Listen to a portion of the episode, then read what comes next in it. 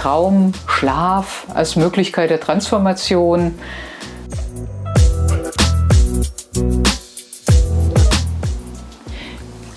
Meister Hakuin, ja, 18. Jahrhundert, letztendlich war ein ganz berühmter Zen-Meister, der ganz getrieben war von diesem Wunsch, tiefe Erfahrungen zu machen, auch Menschen zu helfen, sich selber natürlich voranzubringen. Und war ein ganz junger Mönch und war sehr japanisch diszipliniert, sehr energisch und ist mit sich, wir würden jetzt sagen, mit, uns, mit dieser Geist-Körper-Einheit, die Hakuin heißt, nicht unbedingt gut umgegangen, weil er so unbedingt dieses Ziel erreichen wollte. Grundsätzlich ist ja Disziplin und Wille gar nichts Schlechtes. Aber in seinem unbedingten Bestreben nach dieser, diesem Erwachen, diesem Erleuchten, dieser tiefsten Einheit, dieser tiefsten Erkenntnis, hat er sich in gewisser Weise zugrunde gerichtet. Er hat er nicht geschlafen und was man alles macht, wissen wir heute, ist nicht so gut. Dann hat er gemerkt, es geht ihm immer schlechter körperlich und ist dann von einem Zen-Meister zum anderen und von einem Arzt zum anderen gepilgert. Und jeder hat ihm einfach gesagt, so, nach dem Motto, selber schuld. Ist ja toll, dass du so tolle spirituelle Erfahrungen gemacht hast, aber wir können dir eigentlich nicht helfen. Du musst irgendwie damit zurechtkommen, dass es dir jetzt einfach nicht gut geht. Und das heißt auch Zen-Krankheit, also man sollte auf dem mittleren Weg bleiben, wie der Buddha schon gesagt hat. Der arme Hakuin ist also weitergepilgert und irgendwann erzählten ihm die Menschen da oben auf dem Berg, da gibt es so einen Einsiedler, vielleicht kann der dir helfen. Und so machte er sich auf den Weg. Ich will jetzt nicht die ganze Geschichte erzählen, die ist auch sehr spannend, sondern zu dieser Übung kommen. Dieser hat ihm zwei Übungen gegeben. Die eine machen wir heute nicht, die hat nichts mit dem Schlafen zu tun, aber die andere machen wir gleich. Und der hat zu ihm gesagt, du musst einfach gucken, dass du schläfst nachts. Das war nicht so in seinem Denken, weil er hat ja gedacht, wenn ich die Nächte durchsitze und nicht schlafe oder die Augen nie schließe, dann komme ich auf dem Weg voran. Und er hat auch tolle Erfahrungen gemacht und tiefe Einsichten in das Wesen der Welt gehabt und tiefe Einsichten in das, was er ist und war dazwischen immer wieder ganz glücklich. Aber es eben zunehmend ging es ihm schlechter und er wurde immer schwächer. Und diese Übung ist eine Übung, die kann man, wenn man möchte, wenn sie euch gefällt, jeden Abend vor dem Einschlafen machen, völlig unabhängig, was sonst war, und kann einfach mal schauen, was passiert damit. Es ist eine Zen-Übung. Lasst euch mal drauf ein, auch wenn das eine oder andere vielleicht für die eine oder den anderen etwas merkwürdig scheinen mag. Die Übung stammt von einem taoistischen Meister und ist eigentlich eine traditionelle Qigong-Übung. Irgendwie haben die Taoisten und das Qigong sich gerne mit dem Schlaf beschäftigt und mit dem langen Leben und mit der Gesundheit. Der Meister, der ihm das gegeben hat, hat gesagt, wenn du diese Übung immer machst, kannst du 300 Jahre alt werden. Als Haku ihn, verließ, hat er dann so überlegt, eigentlich, ich weiß gar nicht, ob ich 300 Jahre alt werden möchte, aber ich möchte jetzt erstmal, dass es mir besser geht. Und jetzt machen wir diese Übung. Ich bleibe mal sitzen, sonst ist es ein bisschen komisch mit dem Mikro und mit allem. Wenn ihr irgendwie mögt und die Möglichkeit habt, dann solltet ihr euch jetzt hinlegen. Hakuin empfiehlt ein kleines Kissen unter dem Kopf. Wenn ihr keins habt, ist es aber nicht schlimm. Und eine Decke. So. Ihr schließt nun die Augen. Nehmt euren Körper wahr. Die Beine sind gestreckt. Und ihr versucht ein wenig den Fuß so in eine Spitzfußstellung zu bringen, also die große Zehe versucht so ein bisschen zum Boden zu gehen, probiert das aus. Das sollte nirgends spannen, keine Krämpfe in der Wade. Einfach mal gucken, wie gut geht das. Wenn so ein kleines bisschen Spannung am Fuß ist, wenn ihr merkt, es ist sehr unangenehm, dann macht es bitte nicht, lasst es wieder locker, aber die Beine sollen wirklich gestreckt sein. Ihr merkt, der Körper kommt dann auch im Liegen in so eine leichte Anspannung. Und nun atmet mir einfach ein und aus. Und in dieser Ausatmung nehmt ihr wahr, wie der Atem nach und nach und nach in euren Unterbauch wandert. Der atmet wieder ein und ihr atmet wieder aus und verfolgt diesen Ausatmimpuls weiter und weiter und weiter. Das machen wir jetzt noch zwei, dreimal und ihr schaut immer, spürt euren Unterbauch, nehmt ihn wahr kennt das vom Zen, folgt der Ausatmung, lasst euch ganz in diesen Unterbauch fallen. Hakuin sagte, wenn ihr diese Atemübung zunächst ein paar Mal macht, so wird euer Bauch werden wie ein Ball, der gespannt dort unten ruht. Aber keine Sorge, ihr müsst jetzt hier keinen Ball aufblasen. Es geht nur darum, auch hier so eine ganz leichte Spannung wahrzunehmen.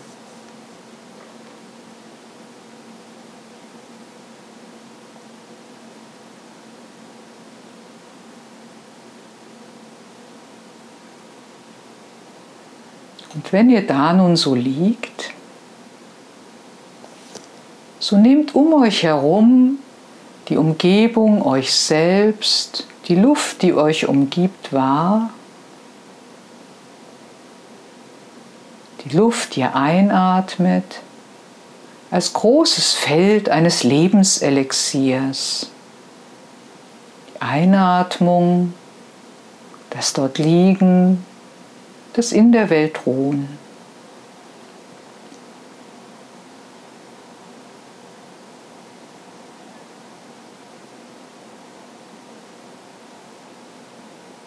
Und aus dieser Wahrnehmung dieses großen Feldes des Lebenselixiers wandert ihr nun mit eurer Wahrnehmung langsam weiter in euren Rücken nach unten in den unteren Rücken, spürt und nehmt ihn wahr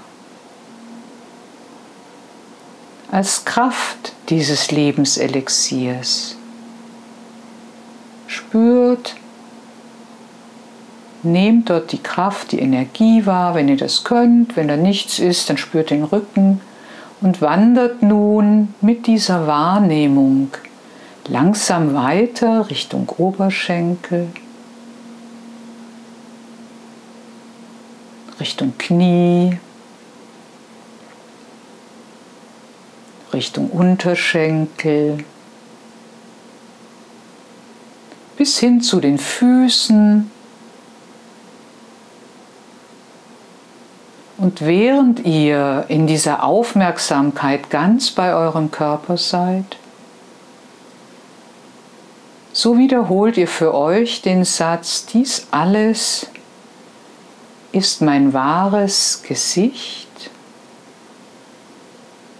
Warum soll mein wahres ursprüngliches Gesicht Nasenlöcher haben?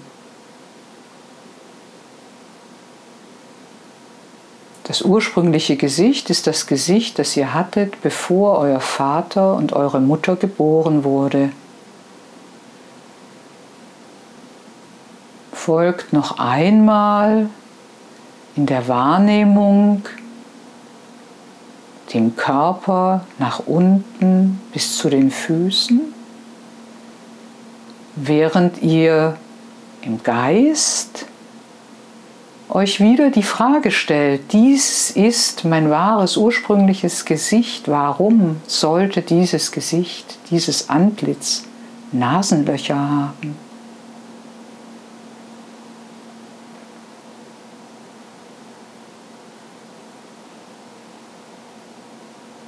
Dann lasst ihr auch diesen Gedanken los und kehrt mit eurer Aufmerksamkeit zurück in das große Feld des Lebenselixiers, das euch umgibt, der Einatmung, der Ausatmung. Nehmt es wahr, dieses Feld, in dem ihr ruht, um dann erneut die Aufmerksamkeit auf die Kraft des Lebenselixiers in eurem unteren Rücken zu lenken, den unteren Rücken wahrzunehmen, die Oberschenkel wahrzunehmen, die Knie, die Unterschenkel, die Füße. Und während ihr euch spürt, dem nachspürt, stellt ihr euch den nächsten Satz. Dies alles ist meine ursprüngliche Natur. Ich bin neugierig, welche Kunde und welche Nachrichten von dort herkommen mögen. Und forscht in euch, welche Kunde, welche Nachrichten wohl aus dieser ursprünglichen Natur, aus eurer Wahrnehmung von euch, aus diesem großen Feld des Lebenselixiers zu euch kommen mögen.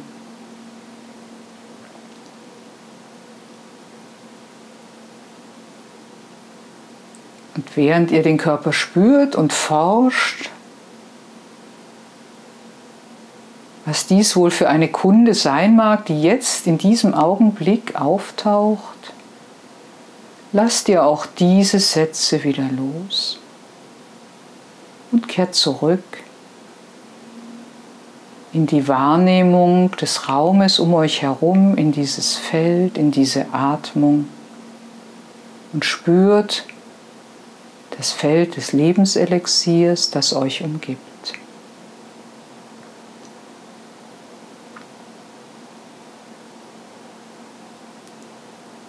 Um dann die Aufmerksamkeit wieder auf euren Körper zu lenken, auf den unteren Rücken,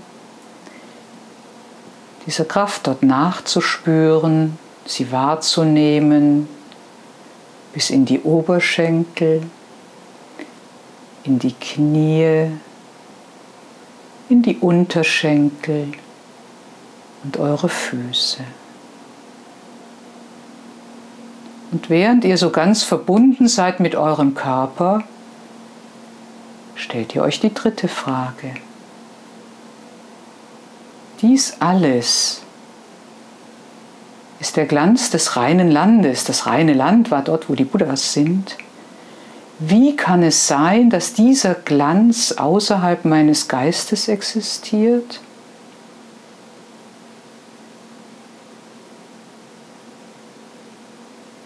Diese Frage, wo ist denn dieses reine Land?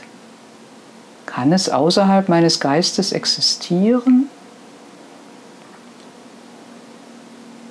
Betrachtet diese Frage von allen Seiten, während ihr gleichzeitig der Kraft in eurem Körper nachspürt.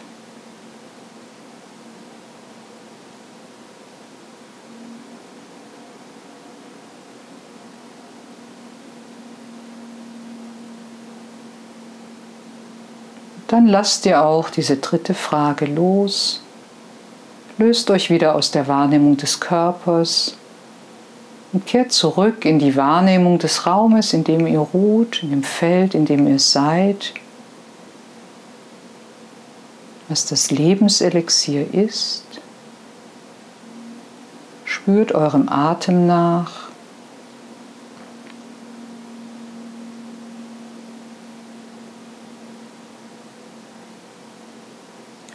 Um dann erneut den Körper wahrzunehmen, die Kraft im unteren Rücken zu fühlen,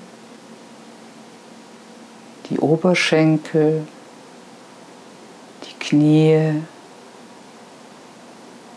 die Unterschenkel, die Füße. Während ihr ganz verbunden dieser Kraft nachspürt, stellt ihr euch die letzte Frage. Dies alles ist Amida, der Buddha, die Liebe, mein eigenes Selbst. Wie kann es sein, dass das Dharma außerhalb meines Selbst gelehrt wird?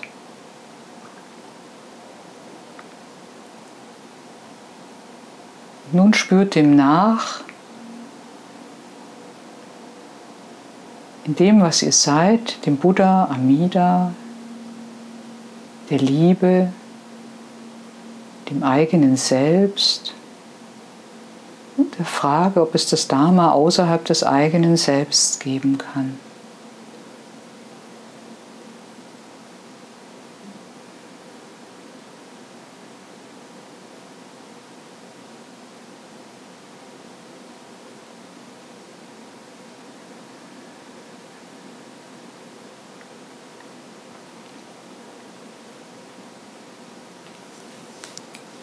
Und wenn ihr mögt, dürft ihr gerne jetzt entspannt wieder in dieses Feld, das euch umgibt, zurückkehren. Ihr könnt gerne die Augen geschlossen haben.